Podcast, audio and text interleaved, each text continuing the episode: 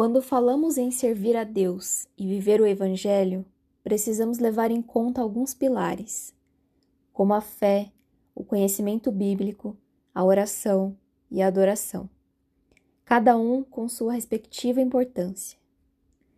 Em Abacuque, capítulo 2, versículo 4, diz: Eis que a sua alma, que é orgulhosa, não é reta nele, mas o justo viverá pela fé.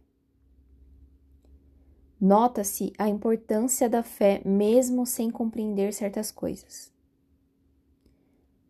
Em Timóteo, capítulo 3, versículo 16, diz: Toda a escritura, divinamente inspirada, é proveitosa para ensinar, para redarguir, para corrigir, para instruir em justiça.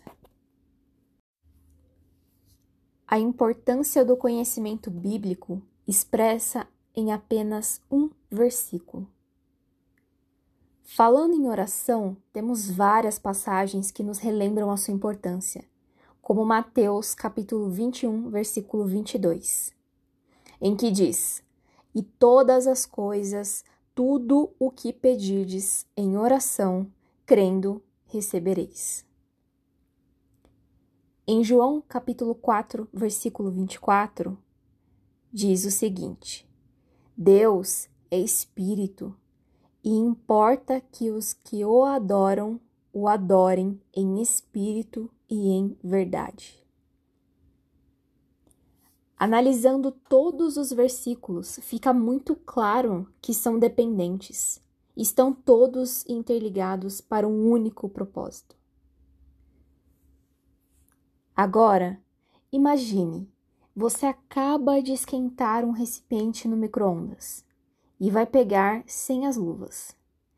E um de seus dedos encosta na parte mais quente e por um espasmo os outros dedos soltam o recipiente e cai, correndo risco até mesmo de lhe machucar.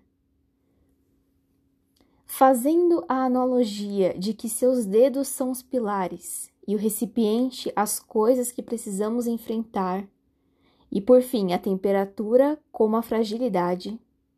Se um desses pilares se enfraquecerem, naturalmente os demais também vão, pois é algo involuntário e simplesmente acontecem porque estão interligados.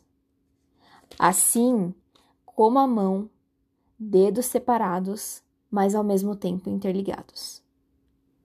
Não devemos diminuir a importância de nenhum deles, mas lutar para mantê-los firmes.